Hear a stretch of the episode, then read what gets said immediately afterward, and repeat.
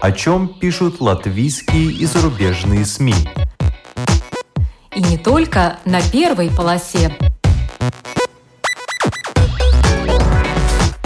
Медиа поле. На латвийском радио 4.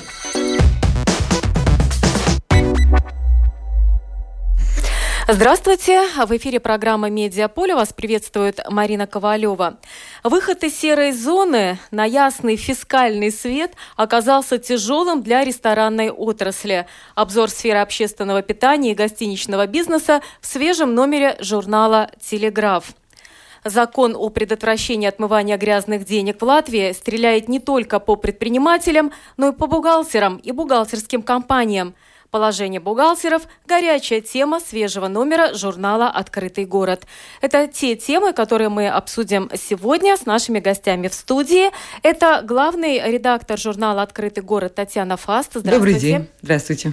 И зам главного редактора журнала «Телеграф» Андрей Хатеев. Добрый день. Но по традиции в начале программы некоторый обзор э, других публикаций.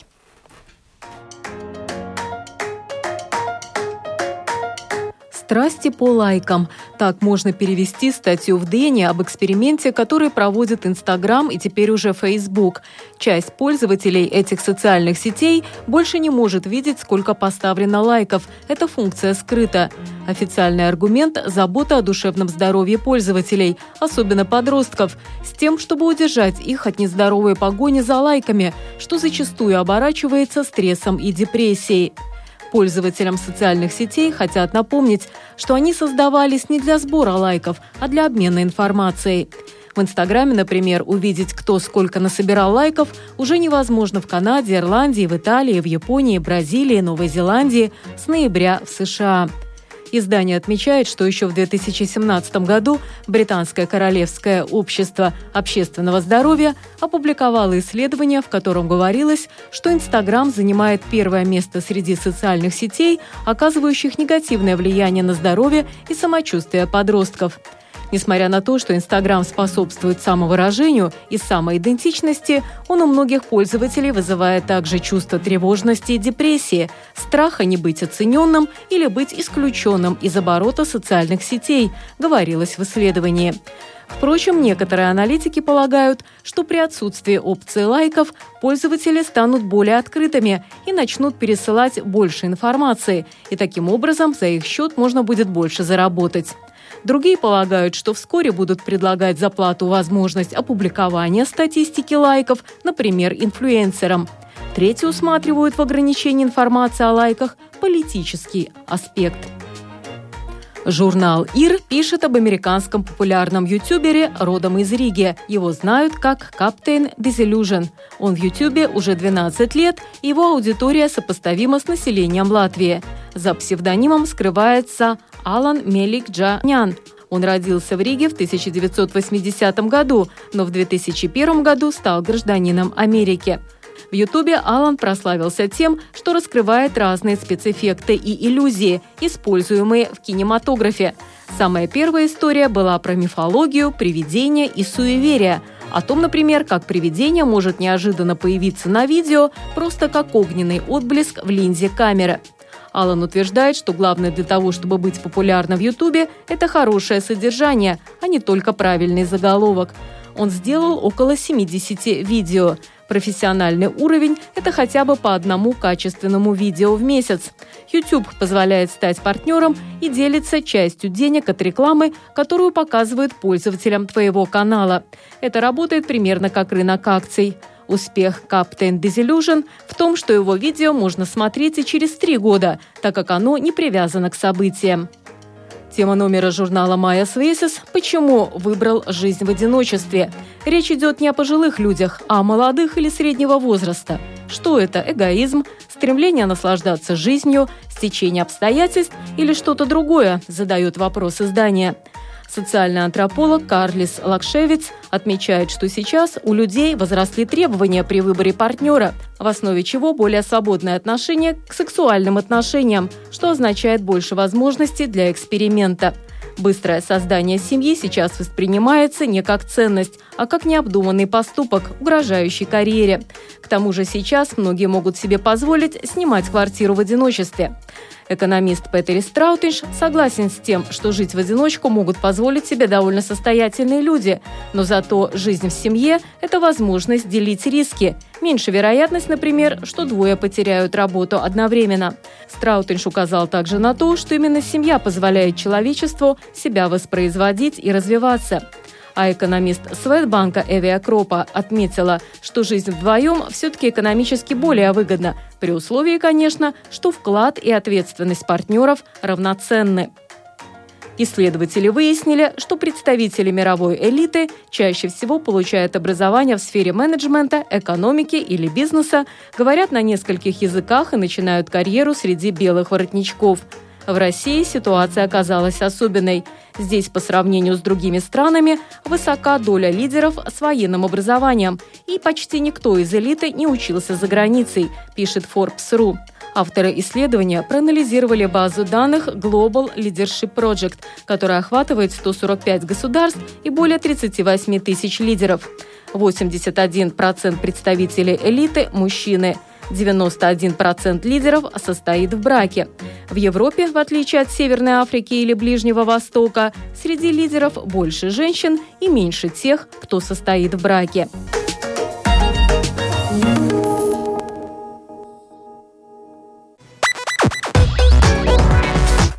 Медиа поле. На латвийском радио 4.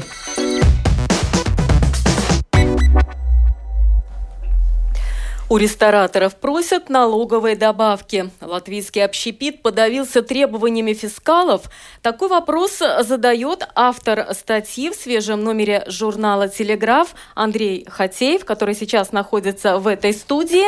Он сделал обозрение для журнала о том, как обстоят дела в сфере общественного питания и гостиничного бизнеса. Одна из э, глав называется «Вышли и попали. Это как раз-таки о ресторанах. Да, э, в очередном нашем э, номере отраслевом, который вышел в декабре, э, Извините, в конце ноября, но сейчас уже декабрь, он до сих пор в киосках, еще будет там находиться довольно долгое время я взял на себя труд рассказать э, о, том, как дела обстоят в ресторанном бизнесе и в гостиничном Латвии. И вот на ресторанный бизнес, к сожалению, тут э, с одной стороны э, рестораторы стали платить больше налогов и выходить на свет, что хорошо. С другой стороны, у них снижаются обороты, по прибыли еще не знаю, видимо, тоже снизится. И самое главное, очень много заведений закрылось да, за этот год уже есть э, цифры. 1500 человек были уволены только за первые 7 месяцев из ресторанного бизнеса. Это очень большое число, учитывая, что средней руки ресторана дает работу максимум там, 5, 5 человек там работает, 6, ну 10. Так если 20, это уже большой ресторан. Таких э, мало. Мы не берем, конечно, лидеров отрасли вроде Лидо или там Макдональдс. Да. Хотя, казалось бы, еще пару лет назад э, все были полны такого оптимизма, что эта отрасль оздоровится. Мы помним в начале эти массовые проверки в ресторанах, когда э, просили клиентов сообщать, если не выдают, например, двойной чек, как это да, положено, да, да. а выдают всего один чек. Потом шли долгие разговоры о том, что нужно подписать коллективный договор в этой сфере, и чтобы была какая-то минимальная гарантированная зарплата, как сейчас уже введена в сфере строительства. Да, под давлением налоговиков э, некоторые ресторанные ассоциации э, начали обелять свой бизнес, э, платить больше зарплаты, как то требовало СГД, платить больше налогов, отказываться от конвертов и так далее. Э, но они надеялись на то, что правительство ему обещало, да, это звучало неоднократно, уменьшить э, налоги, НДС до 12%, 21%, как сейчас есть. И за счет этого рестораны надеялись э, как-то выйти из этой ситуации, потому что понятно, что а, не от хорошей жизни все это делалось. Э, этот уход от налогов э, по причине того, что ресторанный бизнес в Латвии а, дышит на ладан, и если он платит все налоги, выполняет все требования, еще ПВД есть такая организация, э, то ну, практически ну, нужно закрываться. Что ситуация показала? Выйдя на свет и оказавшись под пристальным вниманием фискалов и Э, начал платить налоги так, как это все положено, как написано в законах, вот мы увидели это сокращение 1500 человек. Это только за 7 месяцев. Сейчас, наверное, цифра э, и хуже. Да? Ну, посмотрим, конца года еще нет, мы не знаем, чем это все закончится. Но, как говорят э, на, на жаргоне у нас, рестораны попали. Да, рестораны попали, но тем не менее пошли э, рестораторы на повышение зарплат, и э, судя вот по вашей публикации, средняя зарплата в этой отрасли выросла на 11,3% и сейчас составляет 551 евро в месяц. Это до уплаты налогов или после? Это уже, я так полагаю, до, до, я думаю. То есть там еще на самом деле есть э, к чему расти. Э, и в этом бизнесе не все еще полностью легализовано, я полагаю. И, давление СГД вряд ли будет уменьшаться на, на отрасль. Э, ну, тут главное, как бы, как вот золотой курицы, да, вот, чтобы ее не задушить окончательно. Тут нужен какой-то баланс. Я надеюсь, что отрасли и налоговики этот баланс со временем найдут. Конечно, тоже ненормально, что все зарплаты в конвертах и так далее. Да. Ну, а история с 12% закончилась, ты А 12% до сих пор не, не закончилось, потому что это происходит. началось еще э, в прошлый кризис 2008-2009, когда э, рестораторы очень активно поднимали голос э, в защиту отрасли. К тому же Еврокомиссия требовала зная, это старый рецепт, э, снизить налоги мелкому бизнесу в момент кризиса, потому что именно малый бизнес, ресторанный бизнес способен вытащить страну за уши из любого кризиса. И Еврокомиссия дала рекомендации всем странам ЕС снизить налоги э, рестораторам и парикмахерам и так далее. Это сделали во многих странах, во Франции, допустим, э, тоже, где ресторанный бизнес очень мощный, он дает э, немалый процент ВВП, поскольку там культура общепита несравненно, несравненно выше, чем, чем в Латвии. Там пошли значительные сокращения НДС для ресторанов, и э, все было хорошо. Никто, никто не умер от этого, казна не развалилась и так далее.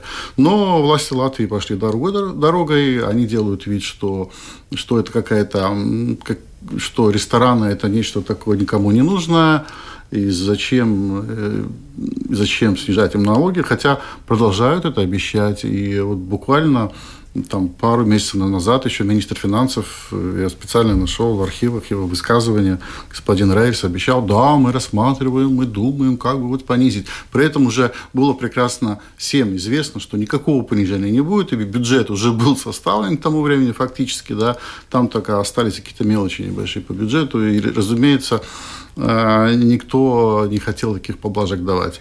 И тем более, что, а речь идет о сумме небольшой, подсчитано, что всего 25 миллионов евро казна не ну, досчитается. Ну, может быть, кто-то скажет целых НДС. 25 миллионов евро, а не Но всего. не получит 25 здесь, получит в другом месте. Татьяна. Мне кажется, вот проблема отношений наших бизнесменов с государством и с фискальными органами прежде всего в том, что во всех предпринимателях видят жуликов и воров – и вот когда тотально все предприниматели э, виноваты, то понятно, что э, все эти разговоры о понижении налогов в пользу бедных, то есть они неосуществимы. Вот когда изменится это отношение к предпринимателю, что предприниматель кормит страну, и только за счет того, того что он э, это делает, наполняется казна. Вот когда будет вот здесь взаимопонимание между предпринимателями и государством, ну тогда, может быть, что-то сдвинется. А до этого будут стричь как овец, что, что и происходит в этой отрасли. Да, и причем стригут так, что цифры действительно растут, и растут значительно. Вот, судя по публикации, в этом году отрасль заплатит налогов на 16,3 миллиона больше, чем годом ранее, и на 38 миллионов больше, чем в 2017 да, году. Большой, очень большой То есть рост, большая да. разница, вот этот выход из тени, хотя, конечно, это может ну, за счет чего, и за счет, да, опять если... же, просто роста цен. Допустим. Во-первых, роста цен, во-вторых, вот сокращение рынка самого, как он да. рынка, да. Огромное количество и, ресторанов ушли. Да, мы просто не знаем сколько, поскольку э, сам процесс закрытия ресторана э, и фирмы, или других фирм тоже в Латвии очень долгий. Мы это узнаем только в следующем году, потому что уже многие, они просто закрылись, э, все уволены, но фирма еще продолжает жить существовать на бумагах, и, эм, и, и мы не знаем по статистике, сколько действительно это было. Но мы знаем, что 1500 человек – это очень много. Эти люди пойдут на биржу, они будут просить у государства денег. Э, лишний балласт для казны лишний, да, просто. Вот, а могли бы э, сами себя кормить. А, а могли бы продолжать работать и платить примерно. хоть сколько-то, но продолжать платить э, какие-то, хоть какие-то налоги. А сейчас же просто речь о том, что эти фирмы, вот сейчас они сейчас заплатят все свои налоговые ну, долги, и что-то там скопилось. Страны и все, их уже больше не будет. То есть они больше не будут э, э, создавать прибавленную стоимость. И кому от этого стало лучше, я, я не знаю. Да, но поскольку точные данные по тому, какие конкретно предприятия закрылись, будут известны только в будущем году, возможно, поэтому нет раскладки, да, действительно, какая сфера пострадала больше, допустим, фастфуда или гурме, но судя ну, по скорее, здесь все-таки фастфуд э, хорошо ну, развивается. Э, вот по данным Лурсофта мы значит, соз... Э, об... Э, обобщили эту информацию, и здесь видно, что самые крупные э, наши ресторанные компании, которые владеют, у которых сети рестораны, у них все более-менее неплохо, все показали в 2018, есть данные, естественно, только по 2018 году, Э, показали э, рост оборота как минимум, с прибылью там, как всегда, он сомнительно, но оборот, по крайней мере, есть, и, или до, и премьер Ресторанс, это которая принадлежит, э, по франшизе работает с Макдональдсом, и Baltic Restaurants, у которого проблемы с, с, с различными бактериями, вот, и, ну и остальные да, крупнейшие сетевые ресторанные общепитовские фирмы, они как бы себя чувствуют более-менее, держатся на рынке. Э, Причем ожидаются даже новички да, на да, этом рынке, ну, так скажем, фастфуда, закусочных. Да, Иностранные компании, да? Да, Это речь в основном э, идет... Фартит, идет... ну потому что длинные деньги, наверное. Да, да, конечно, у них большие деньги, они могут себе позволить Сетевые инвестиции. инвестиции. Тоже Макдональдс собирается расширяться. Угу. Хейсбургер угу. до сих пор не, не угомонился, хотя они там клепают эти рестораны, я не знаю, как, бы, как пирожки их выпекают по, по десят, десятками штук в год, и следующий год не станет исключением, они э, продолжат э, инвестировать. Появится даже у нас новый общепит, это э, этот знаменитый соперник Бургер Кинг, знаменитый соперник Макдональдса, вторая крупнейшая мировая сеть быстрого питания, которая у нас еще не была представлена, и, но она сейчас появится. И что самое интересное... Начали они экспансию на балтийский рынок Сталина. Да, потому что э, франшизу взяла э, компания Таллинг, да, транспортная компания, что само по себе э, удивительно. А почему они взяли за этот непрофильный бизнес, но с другой стороны, у них уже были, э, у них есть гостиницы, одна в Риге и в Таллине, как минимум две, по-моему, я две точно знаю. Э, то есть, а гостиничный бизнес и рестораны идут рука об руку. И, например, в западных странах эти, этот бизнес вообще считается один, называется hospitality бизнес, бизнес гостеприимства. Рестораны и гостиницы это считается, это в принципе одно и то же. Они друг друга дополняют. Да, но благодаря Бургер Кингу будет также создано много рабочих мест целых 800, но это идет на три страны Балтии, хотя, конечно, не сравнить с тем количеством утраченных э, рабочих мест в этой отрасли здесь, в Латвии, но все-таки почти 800 новых рабочих мест э, в Эстонии, Латвии и Литве эта сеть создаст, что, в общем-то, положительный ну, момент. Да, да, безусловно. Перейдем на полезное в кавычках питание. Сухомятка и неизвестно ну, что. Но, видимо, это отражается также предпочтение клиентов, которые, может быть, не могут позволить себе уже ходить по ресторанам более высокого класса. Ну, это такая тенденция в мире, не только в Латвии, да, люди даже в фастфуд, странах, да, где фастфуд. очень сильны традиции э, кулинарные, в той же Франции, тоже молодежь сидит в Макдональдсах, э, лопает эти свои бургеры и счастливо пьет колу. И картошку фри. Да, и картошку фри, и это везде такая тенденция она есть, так что мы, мы не в стороне и, и от этих мировых процессов. Да, но мы в основном упомянули западные компании, а что с нашей местной компанией Лидо? Лидо тоже чувствует себя неплохо, у них рост оборота в 2018 году практически 3 э, миллиона даже с небольшим. Э, и они развиваются, они открывают новые точки буквально. В Латвии или за рубежом? В Латвии. Пока вот. в Латвии. Э, зарубежный опыт вот оказался не очень... Но это берлинский опыт не да, очень. В Германии а в Минске, они признали, что очень плохо. Открывали. В Минске, да, в Минске Там работают. В Сталине уже две, угу. две точки, очень хорошие. Я был в одной из них, просто шикарно. И там постоянно толпы людей. Шикарно. Чем оно отличается от латвийского?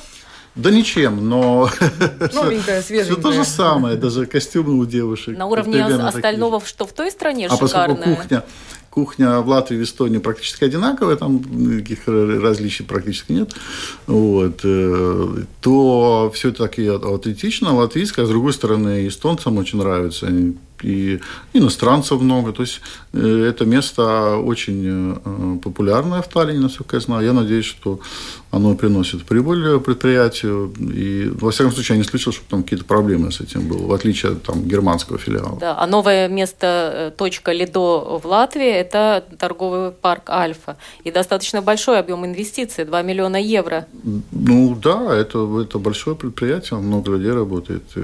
Количество сотрудников в 2018 году это почти тысяча человек. Ну, почти тысяча человек жарят котлеты. Представьте. То есть это довольно э, такая мощная структура для Латвии. У нас самый крупный работодатель это, по-моему, Максима, и там где-то 7 тысяч человек работает. Так что это очень большой, большая фирма. Да. да, но вы упомянули, что на Западе это как одна сфера хоспиталити, ресторанный бизнес и гостиничный, поэтому и в вашей публикации эти э, две отрасли описываются. Вот что у нас происходит в гостиничном бизнесе? Что показывает этот более, год? Э, гостиничный бизнес как бы более на, на позитивной ноте, чем рестораны, э, так как продолжается рост, который начался э, лет сразу после кризиса практически, ну, уже скоро, наверное, 10 лет будет. А что еще характерно для Латвии, это продолжают входить бренды. То есть гостиниц у нас никогда не было нехватки особой в, гости... в гостиницах, но теперь начали приходить э, большие крупные международные бренды. Вот буквально э, месяц назад открылся Хилтон, что, разумеется, событие для Латвии. Еще один Хилтон, один же уже есть, по-моему, да? Нет, это, это первый Хилтон. Э, объявлялось, объявлялось то, что у Вантового моста а, он, он не стал Хилтоном, да? он стал Редисоном, потому что были планы, но потом Хилтон отказался, и этот проект уже, начатый проект при, принял Редисон. Угу. А тот э, Хилтон, вот он в Старой Риге, буквально вот рядом с студией нашего радио, 13,5 миллионов да. евро инвестиций он в этот объект, конечно, потому, потому что, что да. сам он небольшой отель. Да, да, мы привыкли, что Хилтон это нечто такое огромное, на тысячу номеров, но в Риге, в Старой Риге, конечно, такого не разместить. Он маленький, уютный отельчик, и, и это прекрасно. Всего-то это 100 должно... номеров, но я думаю, что и для Старой Риги да, нужное да, количество, это, потому что отели, да. конечно, Это радует. Заняты. Почему радует? Потому что люди, э, э, зарубежные туристы, особенно состоятельные, они, не знают, они боятся наших отелей, они не знают там, этих названий наших, хотя они, может быть, и прекрасны, и великолепны, и у нас есть всякие маленькие бутик-отели, но все же многие хотят знать, что они покупают. А Хилтон – это бренд мировой, и каждый человек, который там американцы или там э, британцы или не знаю же китайцы, они знают, что Hilton это бренд, который обеспечивает определенное качество услуг в любой точке мира. Это как Макдональдс, когда турист приезжает в какую-то экзотическую страну, он идет в Макдональдс, потому что не знает местной еды, боится, не знает какого-то подсунутого какого червяка или так далее. А здесь Хилтон это бренд. Ну, кстати, вот по этой таблице Поэтому... топ-20 гостиничный бизнес, который mm-hmm. опубликован в журнале «Телеграф». Да. Здесь всего несколько гостиниц, которые показали именно убытки да? Ну, мы смотрим, здесь мы больше ориентировались всего, на оборот. Всего 3-4, потому что в основном прибыль, и как раз-таки в не очень завидном прибыль, положении это небольшие бутик-отели. Да, разумеется, им труднее всего Ну, хотя, возможно, это какие-то инвестиции были, поэтому такие Да, да, но большие, большие э, организации, типа ООО «Маготель», Вестница Латвия, ББХ Инвестмент, они все показали рост оборота э, и там небольшой рост, ну, прибыль тоже показали. Э, Симара отель тоже очень, очень мощно нарастил оборот, они строят много новых отелей. И э, еще один бренд – это Marriott, тоже американская сеть, тоже мировая, очень известная, которая открылся не так давно на улице Дзирнову. Ну, это, по-моему, в прошлом году, да, ну, ну, в конце прошлого года. Но, тем не менее, то, то есть тут показывает тенденцию прихода мировых брендов, мировых сетей гостиничных в Ригу. А к чему они готовятся? Каков поток туристов и какие планы? Э, То есть ведь строятся ну, гостиницы под кого-то, и не только под бизнес туристов, и под делегации Да, может, кому-то может показаться, что странно, зачем Риге столько, столько новых отелей. Э, на самом деле, э, во-первых, специфика бизнеса, ибо туризм – это едва ли не единственный бизнес в мире, который смотрит в будущее спокойно, потому что он растет. Он растет, что бы ни случалось. Даже во времена кризиса он рос. И по всем прогнозам будет только расти. Люди будут только больше ездить. И, и по латвийским цифрам тоже. 9% процентов ну, 18 год по сравнению с 17 Латвийские по цифры тоже показывают, что да. туристов у нас все больше и больше и больше. И все большее число ночей они здесь остаются, так что перспективы есть. Плюс у нас э, не освоены еще слабо освоенный китайский рынок. А, там, там можно черпать огромное количество бездонный практически, чем сейчас пользуется только началось, Россия, вот например. Это, да, да. У нас китайцев еще маловато туристов, скажем честно, их может быть гораздо больше. В трех странах Балтии, судя по вашей же публикации, около 60 тысяч китайских туристов в год. Да. И в странах Балтии в следующем году прогнозируют, что их будет до 80 недавно, тысяч. Вот интересно, да, да, какая да, да. доля приходится на Латвию? Ну, вот недавно приезжал э, министр туризма Китая и встречался здесь э, с нашими листами ответственными, с представителями бизнеса. И он уверенно заявил, что мы вам нарастим число туристов там в 2-3 раза. Это не проблема, учитывая те объемы, которые есть. Но, ну, судя по цифрам, сейчас, так да, много не будет, вот.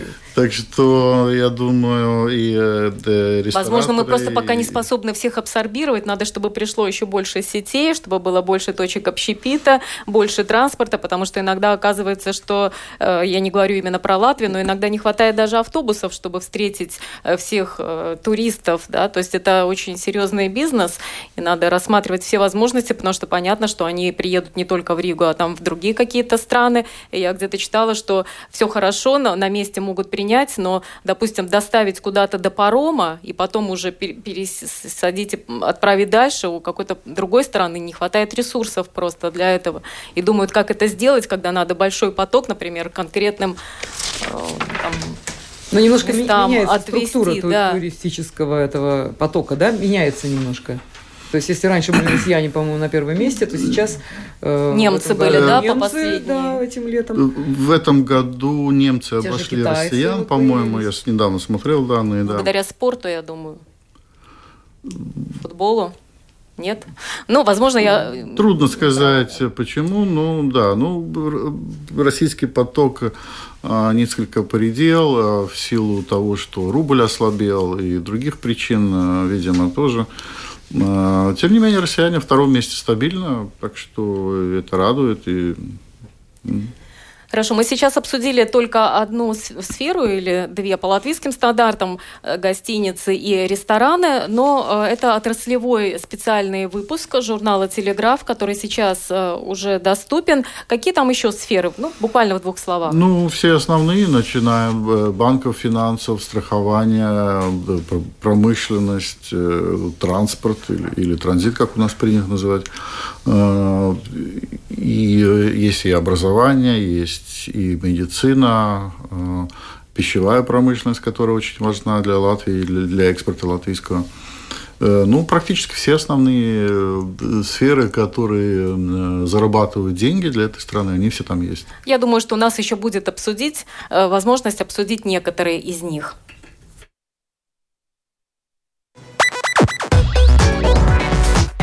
Медиа поле. На латвийском радио 4. Закон о предотвращении отмывания грязных денег в Латвии стреляет не только по предпринимателям, но и по бухгалтерам и бухгалтерским компаниям. Положение бухгалтеров – это горячая тема свежего номера журнала «Открытый город». В студии находится главный редактор журнала «Открытый город» Татьяна Фаст. Вот почему вы решили взять эту тему? Что происходит в бухгалтерской сфере? У вас несколько публикаций в этом номере об этом. Ну, честно говоря, тема э, достаточно неожиданно появилась на нашем горизонте.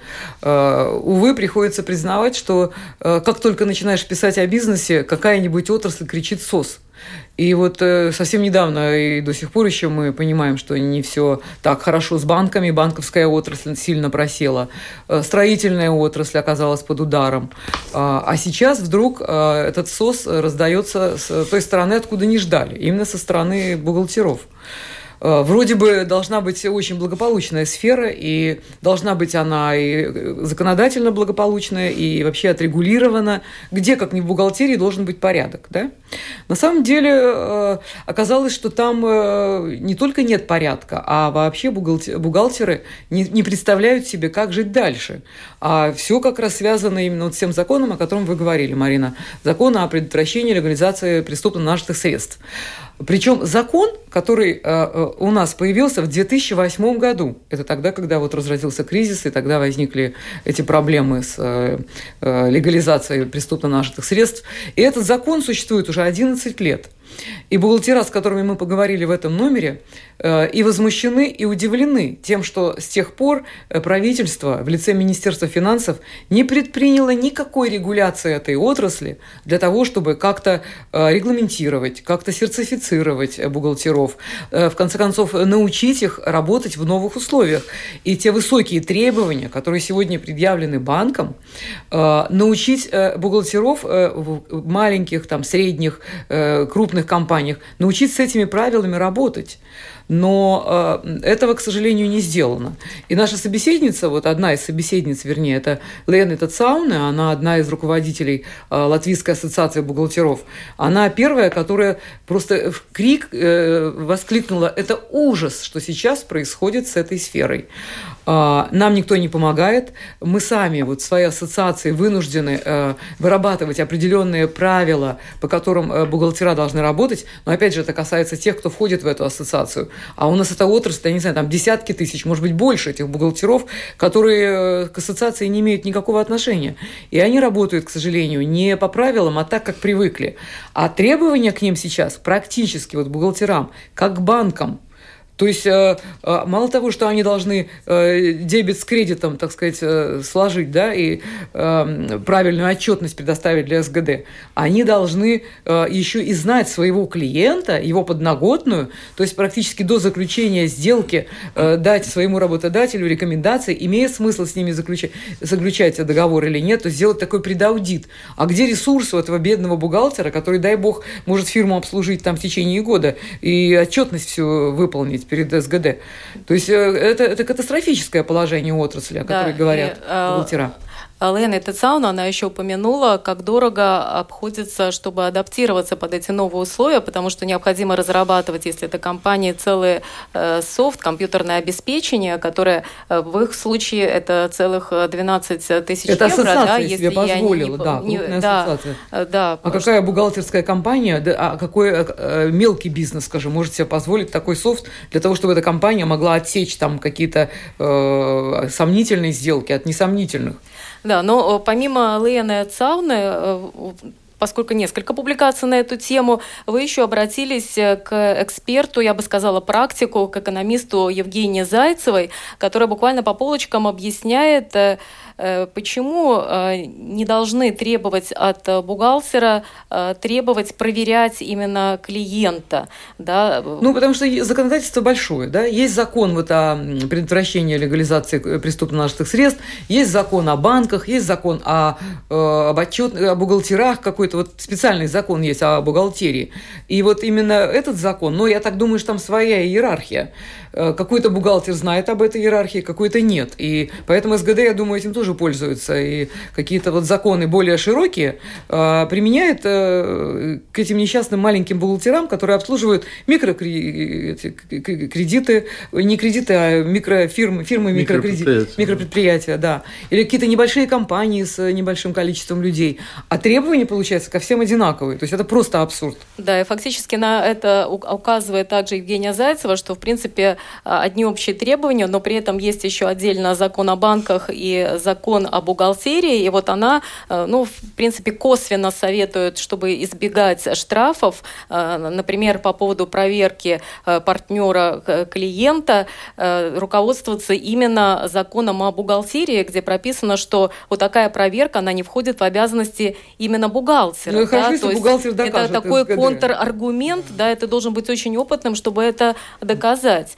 И э, вообще э, бухгалтеры работают уже с какими-то постфактами, когда событие уже произошло и Фактически так далее. в да? этой ситуации бухгалтер становится такой крайней фигурой, э, который отвечает за любую сделку, за ее качество, за качество клиента, с которым работодатель заключает договор.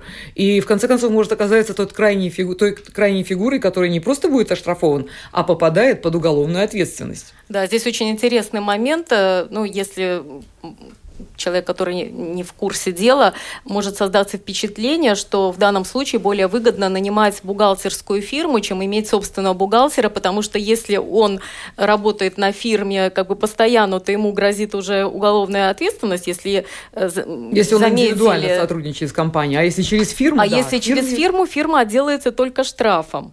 Похоже, да, что такая, такая вот очень странная ситуация. Разница. С другой да? стороны, есть, тоже если не, ты каждый, ведешь... не каждая компания может себе позволить заключить договор с большой крупной бухгалтерской фирмой, да. да? А ему проще и дешевле нанять конкретного бухгалтера. Да, и получается, что бухгалтер в этой ситуации очень уязвимое очень лицо уязвимое. оказывается, согласно новому законодательству, которое, в принципе, еще так э, детально не прописано, как его э, применять на практике. Что я еще заметила, что вот у разных экспертов, это Лена Тецауна и Евгения Зайцева, экономист, у них в принципе, разное мнение по поводу э, регламентированного статуса этой профессии. То есть если Лена Тацауна считает, что это обязательно, это хорошо регламентировать профессию, потому что тогда э, можно будет э, просто отделаться получением сертификата, но при этом это откроет э, выход на европейский рынок, потому что тогда представители этой профессии будут э, признаваться на всем рынке Европейского Союза, не будет никаких проблем, то у э, Евгении Зайцевой другое мнение, и она считает, что вот это просто загонит местных бухгалтеров в тень. Эта профессия, не будут как-то там... Да, они обе рассказывают о том, что есть э, два подхода к тому, чтобы ну, как-то легализовать бухгалтеров на этом рынке. А один подход – это регламентация, другой подход – сертификация. Один более жесткий, другой менее жесткий. И речь именно о том, чтобы дать определенной группе людей ну, какие-то инструменты для того, чтобы правильно толковать закон о легализации преступно нажитых каких средств, и им пользоваться на практике. Э, так вот именно об этом Ленни-то и говорит, о том, что правительство должно выработать вот этот вот механизм, э, к чему оно склоняется. Э, та же ассоциация бухгалтеров, они вынуждены были сами устроить ну, такую сертификацию, как бы они для себя описали вот, ну, какие-то правила игры на этом рынке. И, видимо, кому-то они предлагают вот этот сертификат. Но это далеко не весь рынок.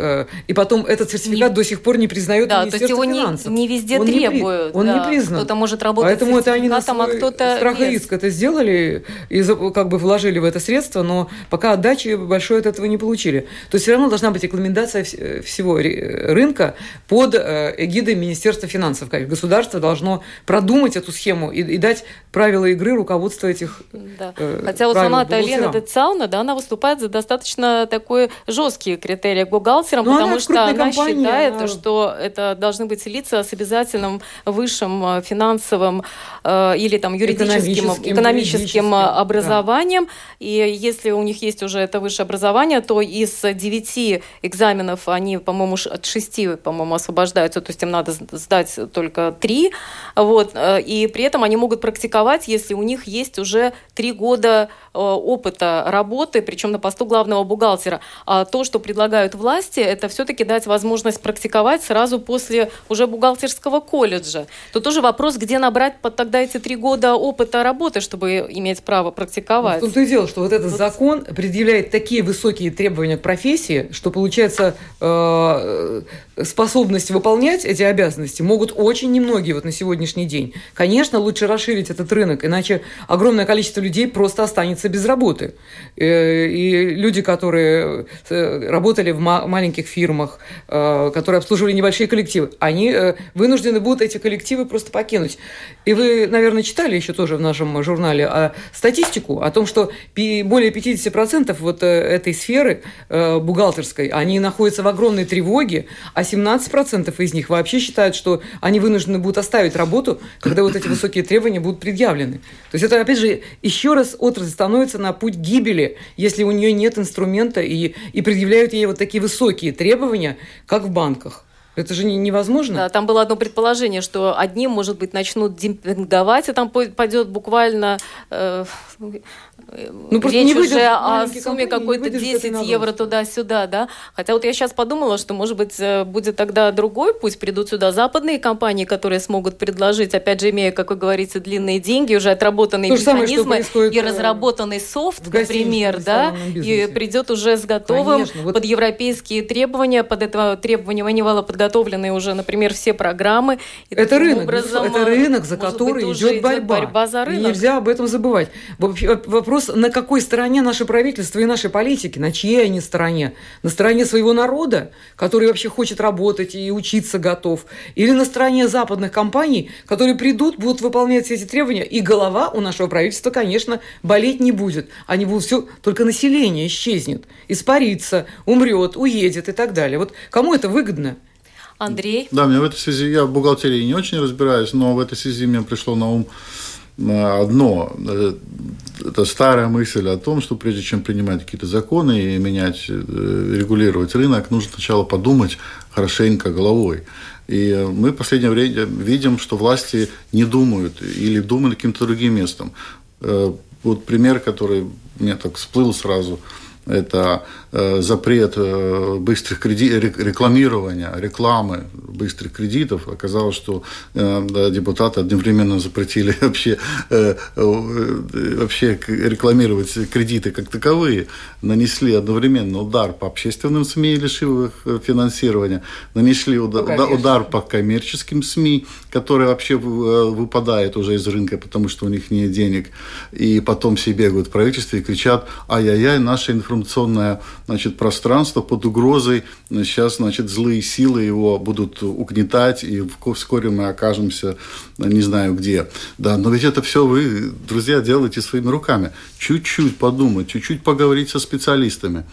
Э, с, с теми, кто работает на этом рынке, прислушаться к ним, понять и, и соблюсти, понятно, что хочется сделать, представить себе такими белыми и пушистыми а, перед какой-то частью избирателей, которые за это потом значит, выдадут приз в виде избирательного бюллетеня. Но все политика, же, да, все же немножко не навреди штрафов, по принципу, немножко все же нужно губит работать. Рынки, да. Один за другим. Чуть-чуть думать вперед на несколько шагов. И вот, вот это то, о чем хочется сказать сейчас.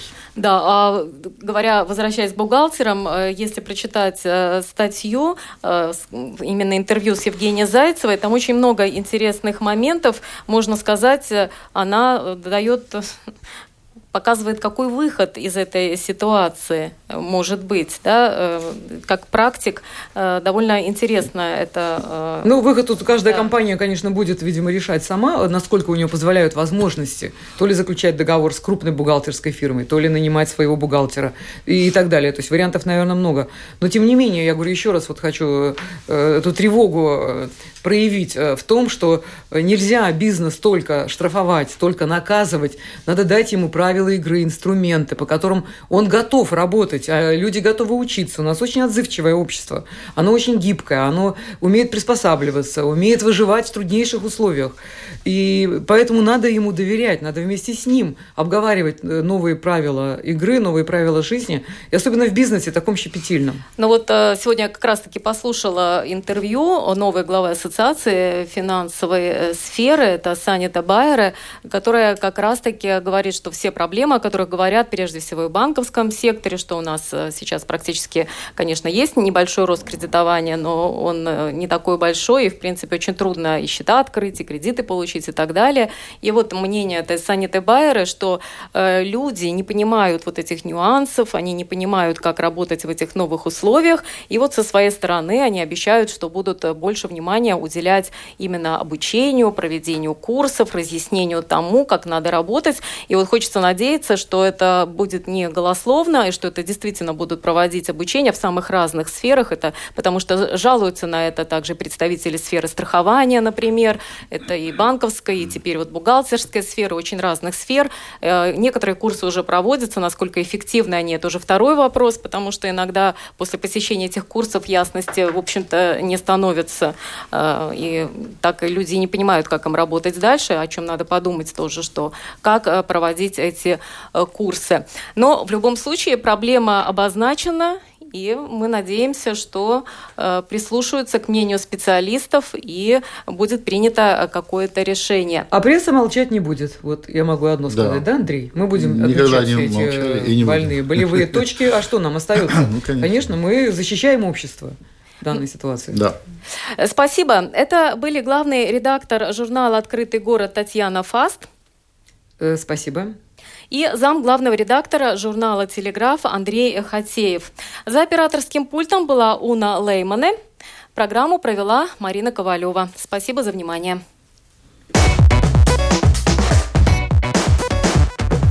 О чем пишут латвийские и зарубежные СМИ? И не только на первой полосе. Медиа поле. На латвийском радио 4.